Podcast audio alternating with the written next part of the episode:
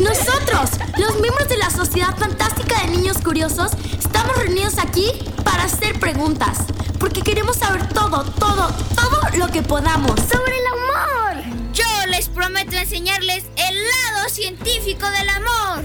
Yo les contaré historias, cuentos, mitos y leyendas sobre el amor. Yo les voy a platicar del amor de Dios y el amor cristiano. Yo les voy a hacer mil preguntas sobre todo lo que ustedes investigaron. ¡Viva las preguntas!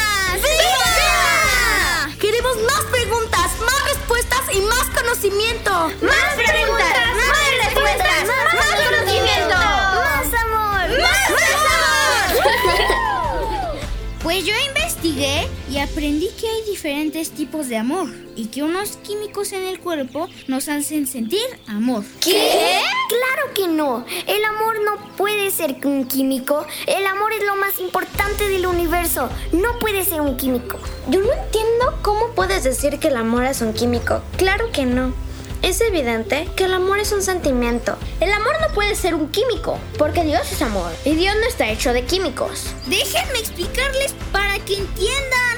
Únete a los miembros de la Sociedad Fantástica de Niños Curiosos para investigar, aprender, platicar, sentir y divertirte con nosotros. Los amo muchísimo, amigos. Encuéntranos donde escuchas a tus podcasts favoritos.